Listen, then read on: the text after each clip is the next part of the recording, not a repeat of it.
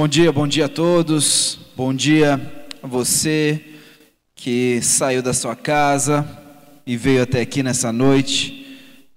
Boa noite a você que nos acompanha do seu lar. Muito bom tê-los conosco aqui nessa nesse fim de tarde, começo de noite de domingo. De, domingo é um dia especial, vocês sabem. Domingo é o dia do Senhor, um dia que nós dedicamos ao nosso Deus a cultuar o nosso Deus, a adorar o nosso Deus e prestar é, culto a esse Deus tão grande e bondoso que nos dá tudo o que nós precisamos e a condição de nós estarmos aqui.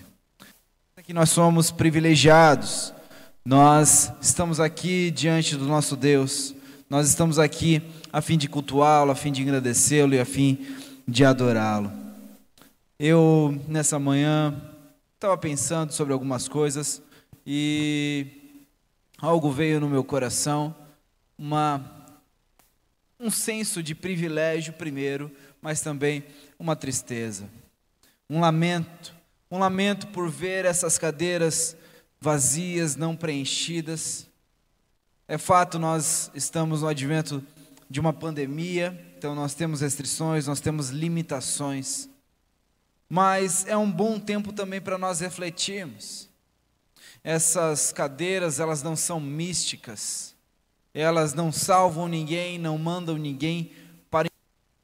Mas quando nós olhamos para ela e elas estão vazias, nós podemos nos lembrar que pessoas não estão ouvindo do Evangelho. E se pessoas não ouvem do Evangelho, elas não ouvem do caminho que leva até Deus, a saber, Jesus Cristo. E se elas não ouvem sobre Jesus Cristo, elas não conhecem então o caminho e elas não poderão se chegar ao Senhor. Então eu quero convidar você nessa tarde, nessa noite, a refletir comigo. Há pessoas caminhando para o inferno. Essa pandemia, o coronavírus é uma desgraça. É, mas tudo o que ele faz é tirar a vida temporal de uma pessoa. Mas uma pessoa sem o Evangelho, uma pessoa que não ouve acerca de Jesus, ela está indo para o inferno. Esse é o grande genocídio. Essa é a luta que nós precisamos vencer. Essa é a luta mais urgente que nós, como cristãos, temos. Meus irmãos, nós precisamos olhar para essas cadeiras e nos lembrarmos daqueles nossos parentes, daqueles nossos amigos, daqueles nossos vizinhos que não ouviram ainda acerca do Evangelho. Nós precisamos ser os evangelistas dessas pessoas. Nós precisamos ser os canais que levam essas pessoas até Jesus. Elas estão indo para o inferno. Sabe, há uma ascendente racionalista, materialista, que nos faz fechar os olhos para as coisas que de fato são importantes. E as coisas que de fato são importantes têm a ver com a espiritualidade. Se nós acreditamos em Deus, nós acreditamos também no inferno.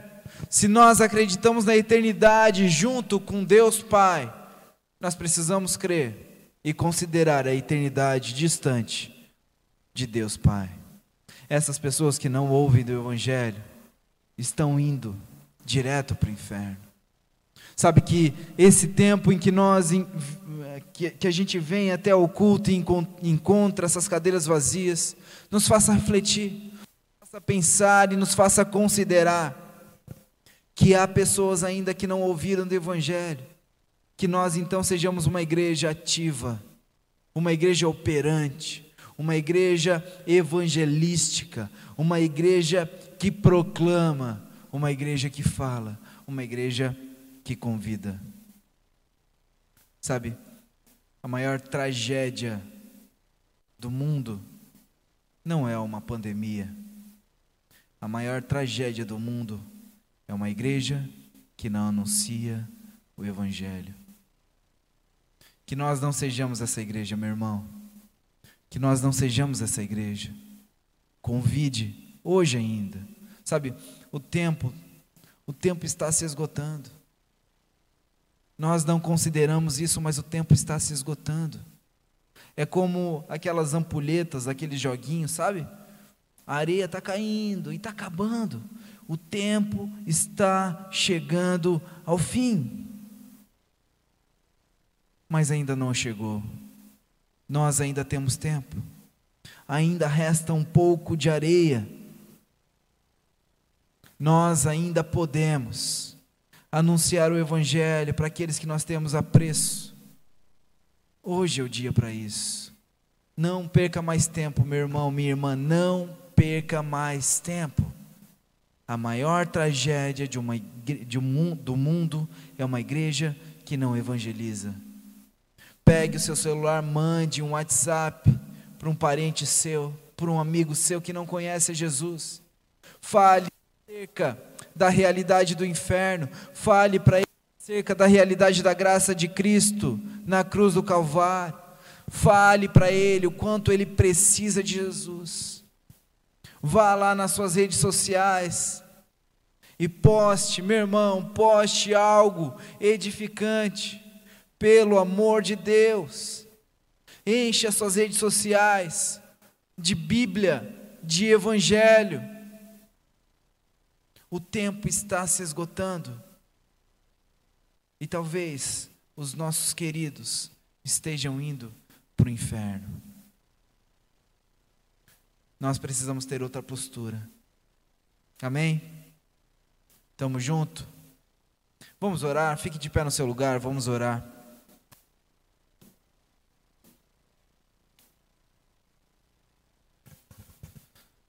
Senhor Jesus, nós nós nos arrependemos e pedimos ao Senhor que nos perdoe.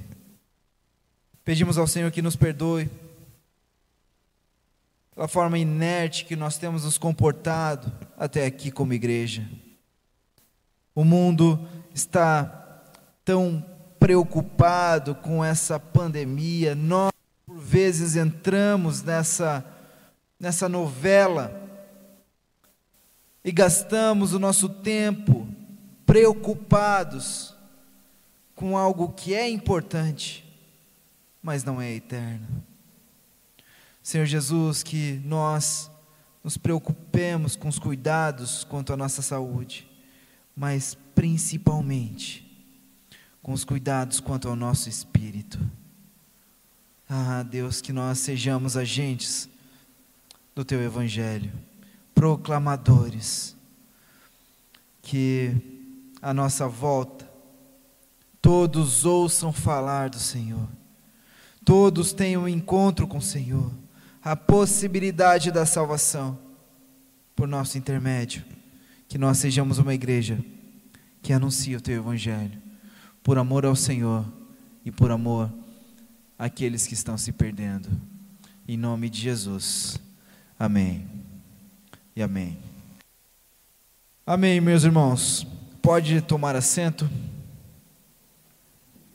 Nós chegamos hoje à quinta semana do tema da onda dura até o fim, um tema que é, se trata de uma série de mensagens baseadas na primeira carta de João, na primeira epístola de João. E apenas para nos ambientarmos aqui, vamos recapitular um pouco daquilo que vimos até aqui. Lá na primeira semana, aqui você vai recordar nós lançamos o fundamento do tema, que também é o fundamento da carta. O apóstolo João ele introduz a sua carta apresentando a mensagem que está prestes a proclamar. Nós vimos que essa mensagem não é uma ideia filosófica, essa mensagem não é um conceito moral, não se trata de uma religião morta. Essa mensagem é uma pessoa o próprio Filho de Deus encarnado, o próprio Deus encarnado, ouvido, visto e apalpado pelos apóstolos. E agora quem os apóstolos proclamam? Em seguida nós vemos que João ele reproduz essa mensagem que recebeu de Jesus, dizendo é luz. Então com isso ele incita os seus ouvintes a terem uma vida exposta, uma vida de confissão de pecados tendo a consciência de que temos um Deus que é justo, um Deus que é fiel e não haverá pecado sem perdão. a menos que não seja confessado. Todo pecado confessado será perdoado por um Deus que é justo e fiel. Na terceira semana, nós fomos confrontados a viver a vida de forma reta e obediente a Deus, sabendo que a graça e a misericórdia de Deus não podem ser um pretexto para nós continuarmos pecando. Então, o fato de nós sabermos que os nossos pecados passados foram perdoados, que os nossos pecados presentes são perdoados e que os nossos pecados futuros serão perdoados, não pode nos dar é, a, a ideia de que então nós podemos viver como quisermos, que nós podemos permanecer no pecado. Não, pelo contrário. Essa graça exposta de Deus em Jesus Cristo nos atrai, de certa forma, a vivemos uma vida em retidão. Nós somos constrangidos pelo amor de Deus em Cristo, então nós podemos viver sem pecados e lutar contra o pecado e odiar o pecado. Na semana passada nós fomos ministrados pelo Jeff, quem estava aqui, quem acompanhou o culto. E aí, como é que foi? Qualquer coisa me manda lá no privado, né? Manda os feedbacks aí, os acertos, os erros. Então o Jeff ele nos ministrou na semana passada, ele falou do antigo mandamento que não é, que não é velho. Se trata não mais do dever de amar, mas da dádiva que em Jesus nós encontramos de amarmos uns aos outros, de amarmos aquilo que Deus ama. Hoje nós falaremos sobre aquilo que Deus não ama. E se Deus não ama, nós presumimos que nós também não devemos amar como nós, remidos, aqueles que foram muito perdoados, os herdeiros do reino de Deus pela graça de Cristo, como nós devemos nos portar diante desse mundo. Vivemos no mundo e podemos usufruir desse mundo. A questão é: será que não temos considerado o mundo mais do que consideramos ao Criador desse mundo? Será que nós não temos gastado mais o nosso tempo e o nosso esforço e a nossa mente com esse mundo que passa do que com o nosso Criador? Essas são é a questão que nós iremos considerar nessa noite. Para isso, vamos ler o texto que está em 1 João, no capítulo 2, versos 15, 16 e 17.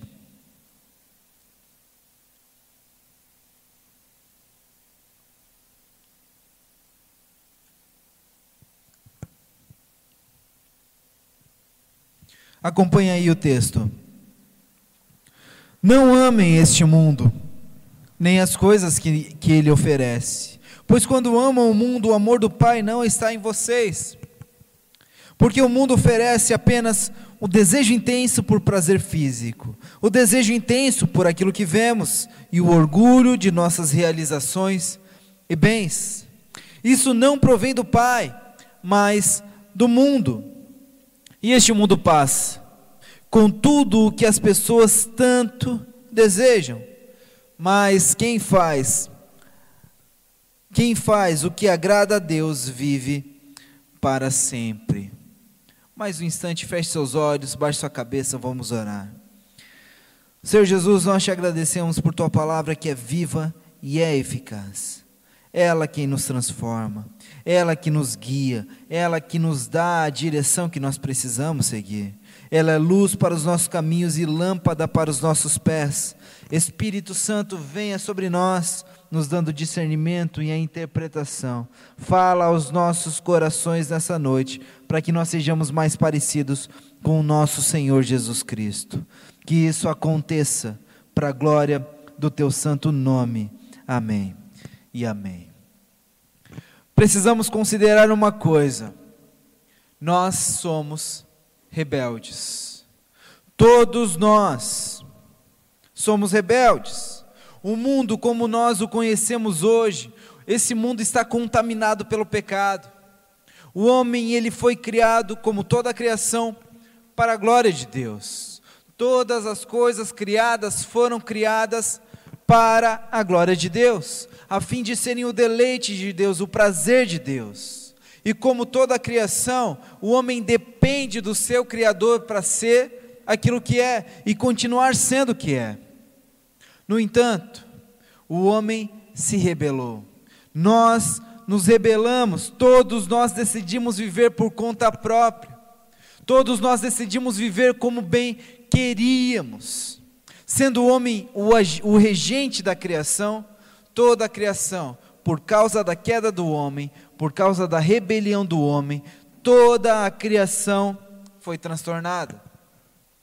Nós somos os agentes dessa revolta contra Deus, mas nós não somos os idealizadores. Há um sistema, um sistema regido pelo diabo, um sistema de independência do Criador e o idealizador desse sistema e também o propagador desse sistema é o próprio diabo. Desde o Éden, a humanidade vem sendo flertada por esse sistema. Satanás, o diabo, ele tenta os homens prometendo independência e prazeres, ao custo de inimizade com Deus, o seu Criador. É lançado então a proposta mas nesse contrato, se vê ali que as ofertas são muito tentadoras, as ofertas de independência, as ofertas de prazeres, são parceladas em 60 vezes sem juros. São tentadoras, são ofertas tentadoras. Mas nós não nos atentamos para as linhas de rodapé, escritas com letras minúsculas que dizem: essa oferta custa o seu relacionamento com Deus. O mundo tem nos oferecido uma falsa independência. O mundo tem nos oferecido prazeres finitos que nos custam o relacionamento com Deus. O mundo e o seu Criador estão distantes um do outro, estão em inimizade. Mas Jesus, em seu sacrifício nos reconciliou. Os homens que antes eram rebeldes por escolha própria, em Cristo encontram perdão para os seus pecados. Eles se tornam cristãos e deixam para trás aquela falsa independência prometida pelo sistema desse mundo.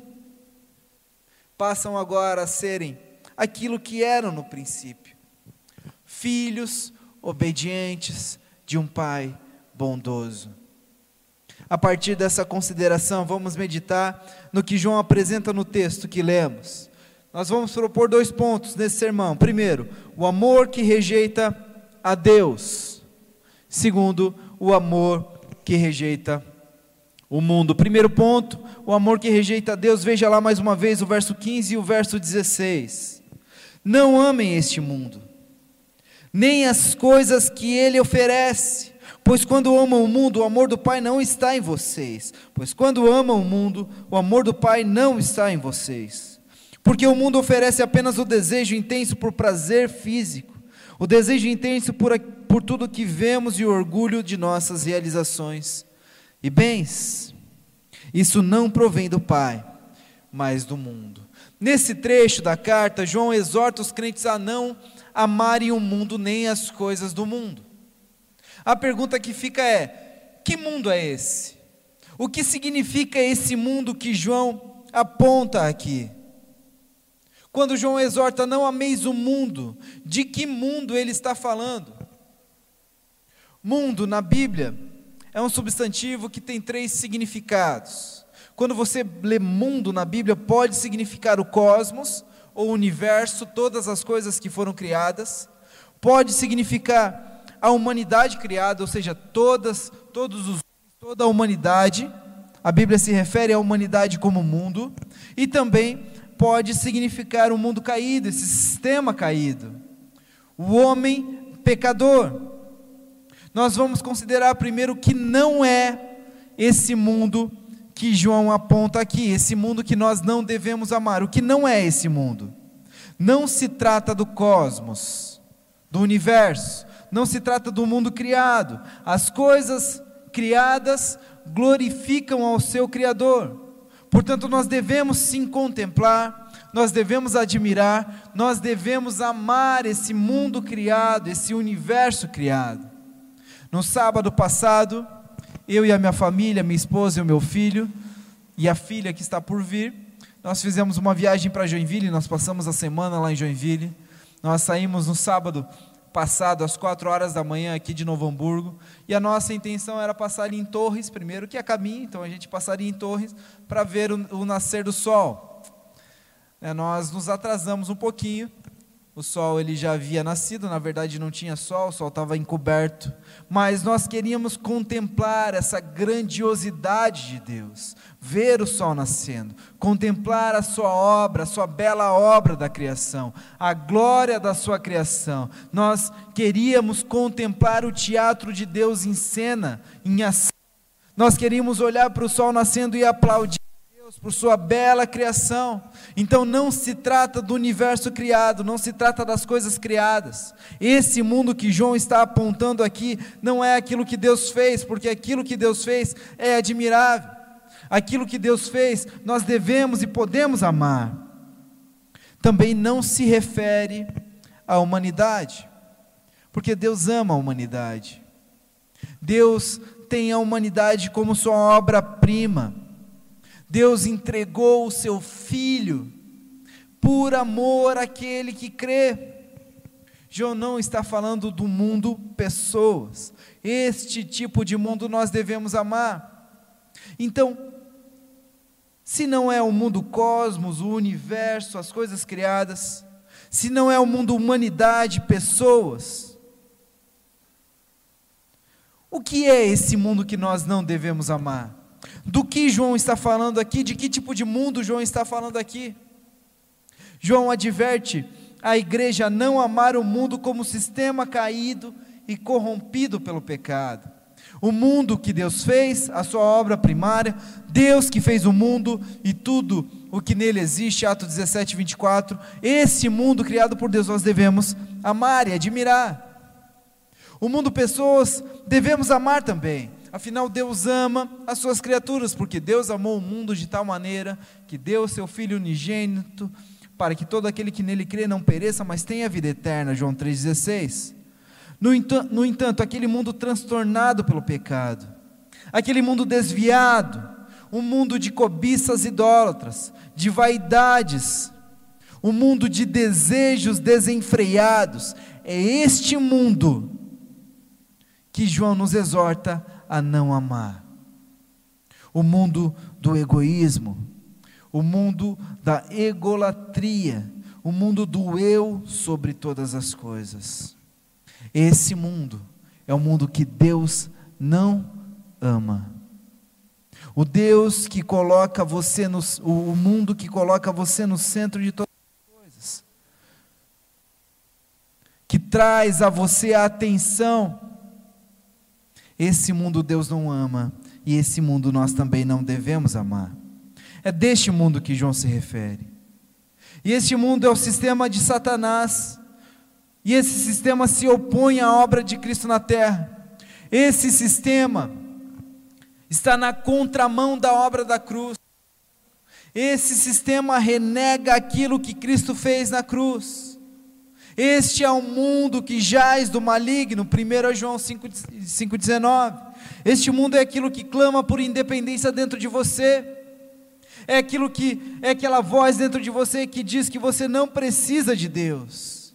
É aquela voz dentro de você que diz que você não precisa orar, que você não precisa ler a Bíblia, que você não precisa ter relacionamento com Deus. Este mundo de independência, que rejeita a Deus e que rejeita o seu governo. E por consequência, a salvação. Segundo João, amar ao mundo é rejeitar a Deus. E rejeitar a Deus é rejeitar aquilo que Deus é. No verso 16, João nos apresenta três armadilhas que esse sistema impõe sobre nós. Veja lá, ele diz, ele fala a respeito do desejo intenso por prazer físico, ou em outras versões, a concupiscência da carne. O segundo, a segunda armadilha, o desejo intenso por aquilo que vemos, a cobiça dos olhos, em outras versões, e o orgulho de nossas realizações e bens. São três armadilhas que João está apresentando aqui que nos assediam constantemente, que nos tentam constantemente. Vamos ver cada uma delas primeiro. O desejo intenso por prazer físico, a concupiscência da carne. Se trata de todos os desejos pervertidos que passam pela nossa mente e que por vezes nós praticamos. Mas o que é um desejo pervertido? O que é essa concupiscência da carne?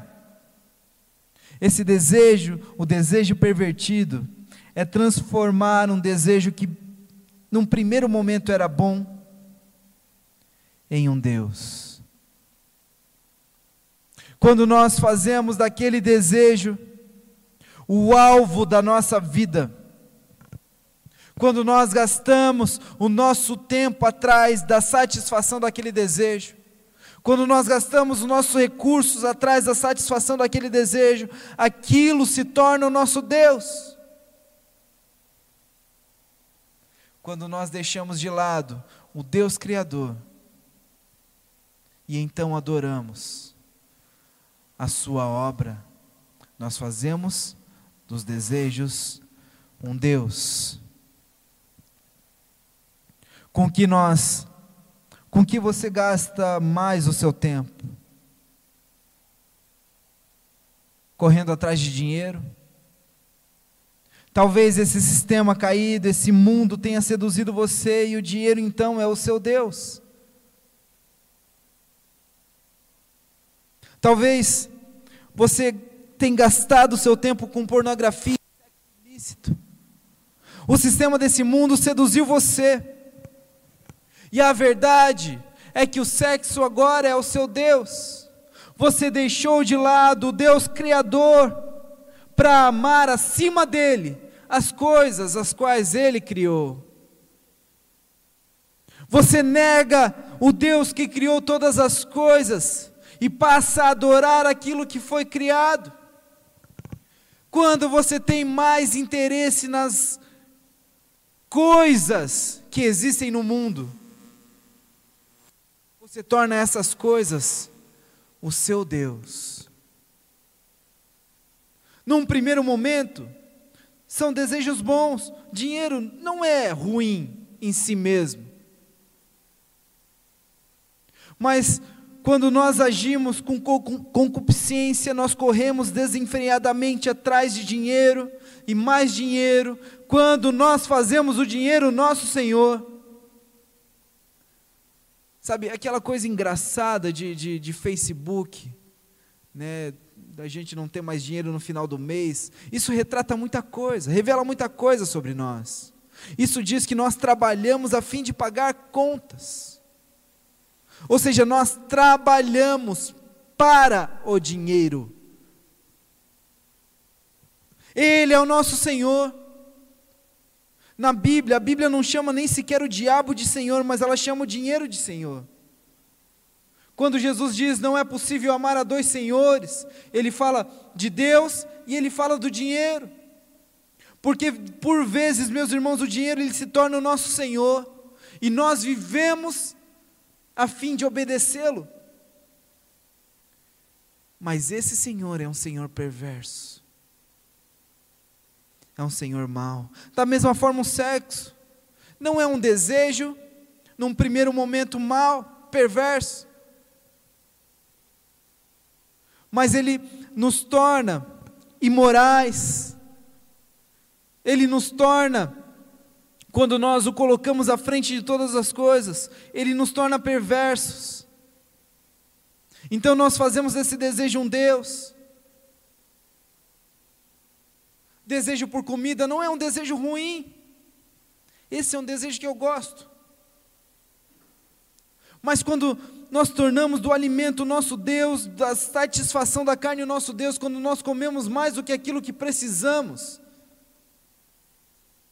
quando nós gastamos dinheiro para comer aquilo que nós não precisamos comer,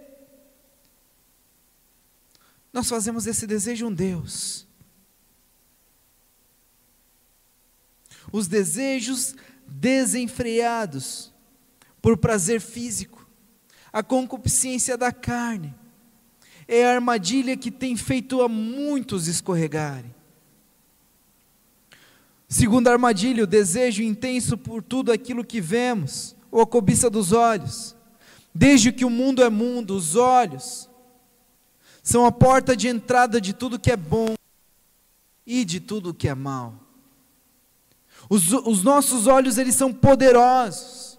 Quando os olhos são bons, todo o corpo se enche de luz. Mas quando os olhos são maus, todo o corpo se enche de escuridão. Mateus 6, 22 e 23. A cobiça dos olhos é amar a beleza em detrimento à bondade. Quando nós examinamos um pretendente pelo seu estereótipo, por aquilo que vemos, nós desprezamos aquilo que está em seu coração. Essa é a cobiça dos olhos. A riqueza, ainda que não haja retidão, quando nós aceitamos as benesses da riqueza, mesmo sabendo que aquilo é fruto de corrupção, a cobiça dos olhos, é desejar aquilo que dura pouco e desprezar aquilo que é eterno. Desde que o mundo é mundo, os homens têm sido assediados por aquilo que vem. Você se lembra de Eva?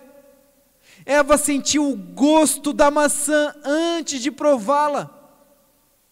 Vendo a mulher, vendo a mulher que o fruto era bom, para dele se ter entendimento, comeu e deu também ao seu marido. O primeiro pecado foi pelos olhos, atingiu primeiro os olhos. Você se lembra de Ló, primo de Abraão? Ló avistou as campinas de Sodoma e Gomorra e escolheu aquelas cidades para habitar. Você sabe qual foi o fim de Sodoma e Gomorra? Ló foi atraído por aquilo que viu. Você se lembra de Davi? O rei Davi, o homem segundo o coração de Deus. Quando viu Batseba tomando banho, foi atraído pelos seus olhos. Se tornou um, um mentiroso e um assassino. Porque os nossos olhos são poderosos. Os nossos olhos nos atraem nos fazem cobiçar aquilo que nós não precisamos e fazer daquilo o alvo da nossa vida, a nossa principal realização. Terceira armadilha, o orgulho das nossas realizações, a soberba da vida, em outras versões. As duas primeiras armadilhas são comportamentos do homem para consigo mesmo são comportamentos internos, individuais. Mas essa terceira armadilha soberba da vida é um pecado externo, é uma atitude do homem para aqueles que estão ao seu redor, é expor a sua vida a fim de ser admirado. A soberba da vida faz o homem pensar ser o que não é. Se nas outras duas armadilhas o homem faz de coisas o seu Deus, nessa armadilha o homem faz de si mesmo o Faz o homem pensar ter o que não precisa para impressionar aqueles a quem sequer conhece. O orgulho das realizações faz o homem focar o holofote sobre si mesmo, trazendo fazendo pensar, estar impressionando, quando na verdade o que ele faz é só evidenciar o seu pecado. Como quando o homem se coloca num lugar a ser visto, a ser admirado, ele está na verdade revelando o quão pecador ele é. O orgulhoso não tem parte com Deus, porque o objetivo principal do orgulhoso é estar no lugar de Deus, é assentar-se no trono da sua vida. O problema do orgulhoso é que o orgulho vicia. É altamente viciante. E o orgulhoso sempre encontrará o que ele procura para sua desgraça. Você se lembra dos fariseus? Na instrução de Jesus aos seus discípulos sobre oração? Não façam como os fariseus, que se colocam em pé nas esquinas, a fim de serem admirados. Eles já receberam a sua recompensa. O orgulhoso encontrará o que procura, para sua própria desgraça. Se é a admiração que ele procura, ele encontrará. Se é reconhecimento que ele procura, ele encontrará. Mas como mundo, essas coisas acabam. Essas coisas passam. E no fim, o orgulhoso vai olhar para si mesmo e não vai encontrar absolutamente nada. Porque a cobiça da carne, a, co a, a cobiça dos olhos e a ostentação dos bens e das realizações o cegaram para aquilo que Deus tem, para uma eternidade junto com Deus. A verdade, meus irmãos, é que não há como amar o mundo e amar a Deus. Ninguém pode servir a dois senhores. A verdade é que quem ama o mundo rejeita a Deus. Quem ama o mundo rejeita Deus. Quem busca pelos prazeres desse mundo rejeita aquilo que Deus tem a oferecer. Segundo ponto do nosso sermão, o amor que rejeita o mundo.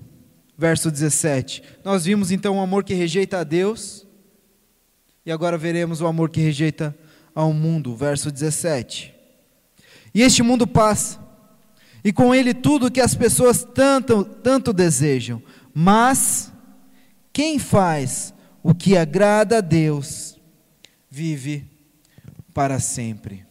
C.S. Lewis ele descreve a condição daqueles que amam o mundo da seguinte forma: somos criaturas divididas, correndo atrás de álcool, sexo e, e, e ambições, desprezando a alegria infinita que se nos oferece, como uma criança ignorante que prefere continuar fazendo bolinhos de areia numa favela porque não consegue imaginar o que significa um convite para passar as férias na praia. O nosso grande problema, meus irmãos, não é que nós somos ambiciosos, não é que nós somos muito ambiciosos, é que nós somos pouco. Nós nos contentamos com este mundo, um mundo finito e transitório porque nós não conseguimos pensar o que seria passar a eternidade, uma eternidade de, de deleite junto ao nosso Pai de amor, junto ao nosso Senhor. Então nós gastamos a nossa vida com esses com os prazeres que o mundo nos oferece. Prazeres finitos, prazeres limitados. Nós não olhamos para a eternidade com ambição, com desejo de conquistá-la com desejo de participar da eternidade. Então nós perdemos a nossa vida, ou nós gastamos a nossa vida com os prazeres deste mundo. Ganhamos o mundo e perdemos a nossa alma. Porque este mundo passa, e com ele tudo o que as pessoas tanto desejam. Este mundo passa, e com ele tudo o que as pessoas tanto desejam. Certa vez perguntaram quanto John Rockefeller, que foi o primeiro bilionário do mundo, havia deixado depois de sua morte. E a resposta não poderia ter sido outra. Ele não deixou nada, nenhum centavo, ou melhor, ele deixou tudo ele não levou nenhum centavo. Ele deixou tudo. Ele não levou nada daquilo que ele conquistou e que construiu. Porque este mundo passa, com ele tudo o que as pessoas tanto desejam. Amar ao mundo, preste atenção nisso, meu irmão. Amar o mundo é passar junto com o mundo. Amar o mundo é um amor finito. Mas quem faz a vontade de Deus vive para sempre. Enquanto uns perdem a sua vida gastando a sua vida com os desejos desse mundo, outros então permanecem para a eternidade, porque vivem a fim de agradar a Deus. Estes viverão para sempre. Então o paradoxo aqui é bem claro. O amor é algo inerente ao homem. Nós amamos. O que muda é o, objeto desse amor. De um lado, os homens que amam o mundo, o amor ao mundo, um amor transitório, um amor finito. Do outro lado, o amor a Deus, um amor permanente, um amor eterno. Aquele que ama o mundo, aqueles que amam o mundo recebem do mundo a sua recompensa, finita e transitória. Aqueles que amam a Deus recebem de Deus a sua recompensa, permanente e eterna. Não há como amar o mundo e amar a Deus, são coisas antagônicas. Se você ama o mundo, necessariamente você não ama a Deus. E meu irmão, escute isso: se você ama a Deus, necessariamente você não ama este mundo como sistema caído. Você não ama o pecado. Você não vive pecando. Porque o amor ao mundo é, é repulsivo a Deus. E o amor a Deus, aqueles que amam a Deus, têm repulsa pelo mundo, odeiam o mundo como sistema caído. Aqueles que vivem em pecado não amam a Deus. E aqueles que amam a Deus não vivem em pecado. E o que é amar a Deus? Amar a Deus é obedecê-lo. E obedecer a Deus é amar aquilo que Deus ama. E o que Deus ama? Deus ama o seu Filho Jesus Cristo. Deus ama o Espírito Santo. Deus ama todos os seus filhos remidos e escolhidos. Aqueles a quem Deus salvou. Deus ama a sua igreja. E Deus ama aqueles que ainda serão salvos. Você tem amado os perdidos? Você tem orado pelos perdidos? Você ama a igreja do Senhor? Você tem amado os seus irmãos? Você ama Jesus Cristo e a sua obra de redenção? Você o ama? Porque obedecer a Deus é amar aquilo que Deus ama. Você tem amado os perdidos, você tem amado a igreja de Jesus Cristo, você tem amado a Jesus Cristo e a sua obra de redenção, porque amar a Deus é amar aquilo que Deus ama, obedecê-lo é amar aquilo que Deus ama. Aqueles que fazem o que agrada a Deus vivem para sempre.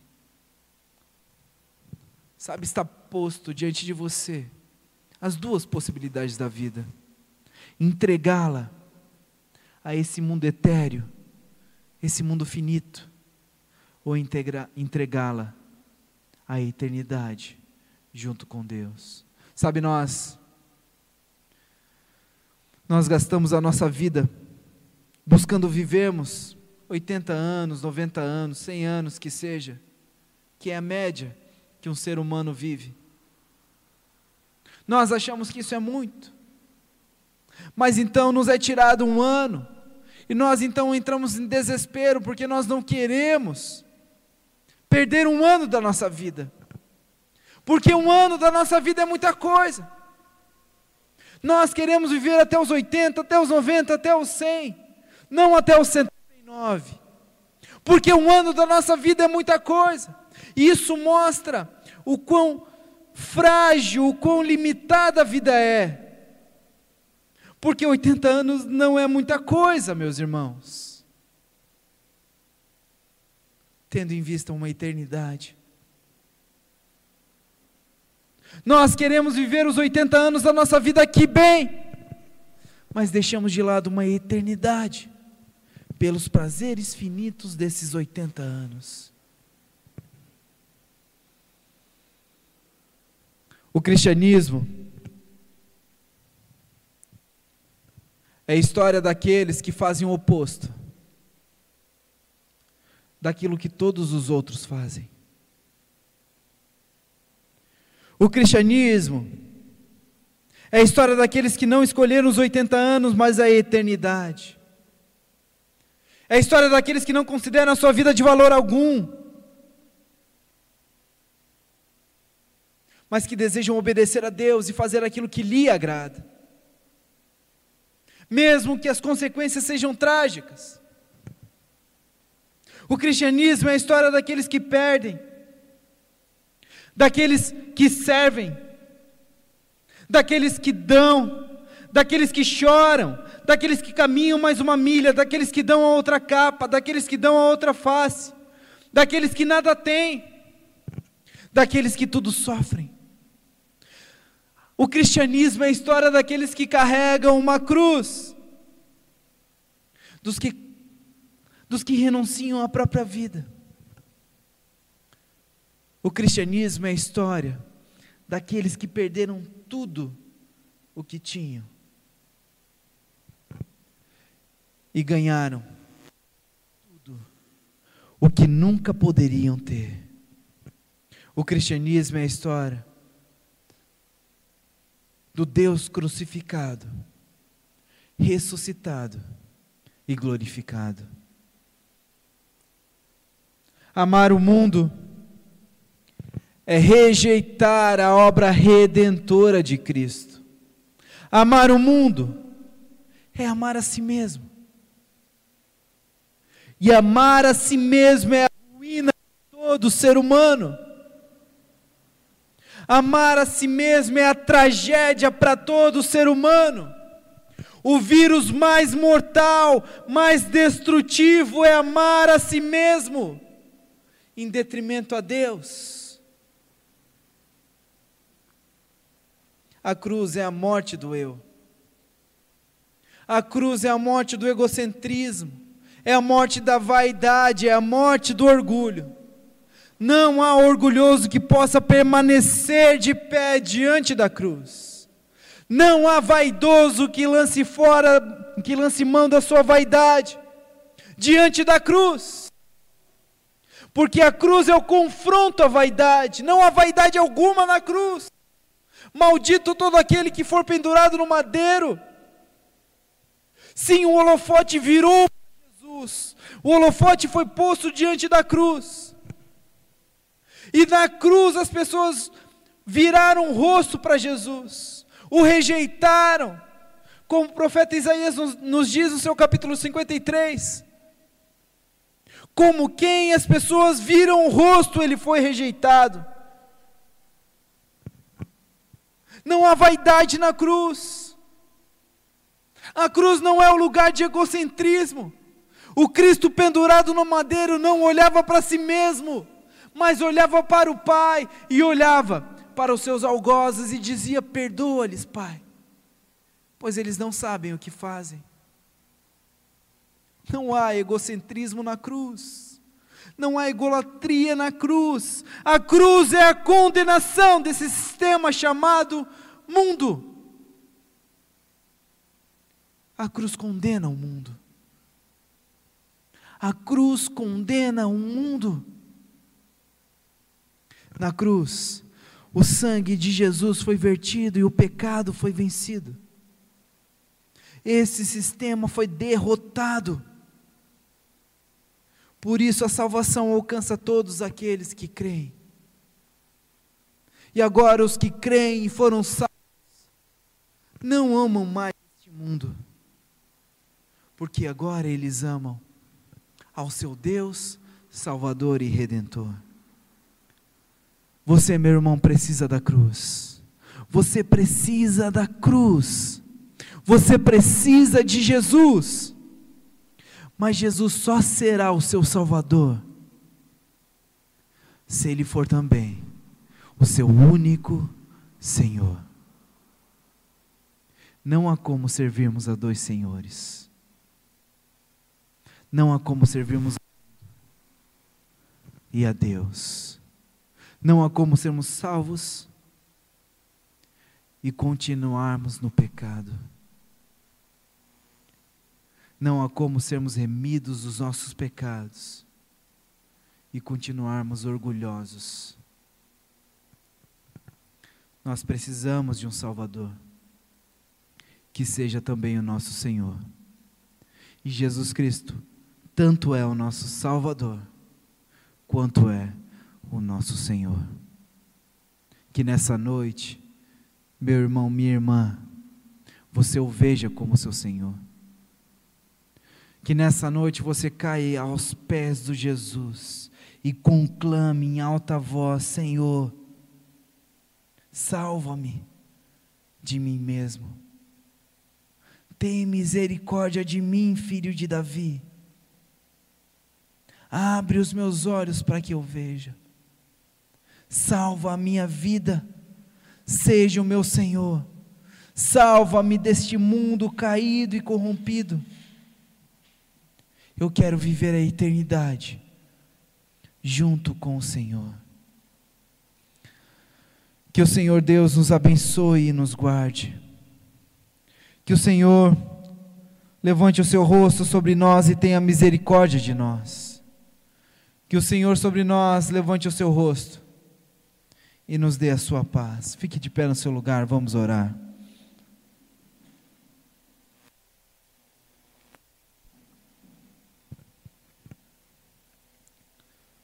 Salva-nos, Senhor Jesus, desse mundo.